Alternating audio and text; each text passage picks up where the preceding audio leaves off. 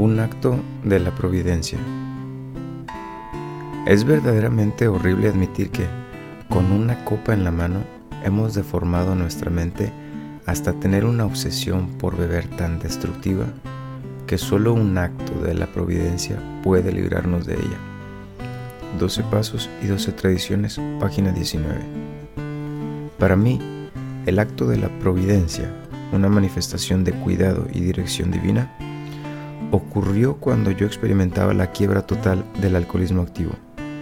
Todo lo significativo de mi vida había desaparecido. Llamé por teléfono a Alcohólicos Anónimos y desde ese instante mi vida nunca ha sido la misma. Al reflexionar sobre ese momento muy especial, sé que Dios estaba trabajando en mi vida mucho antes de que yo reconociera y aceptara conceptos espirituales. Mediante este único acto de la providencia, pude quitarme de la bebida y empezar mi viaje hacia la sobriedad. Mi vida continúa desarrollándose con cuidado y dirección divina.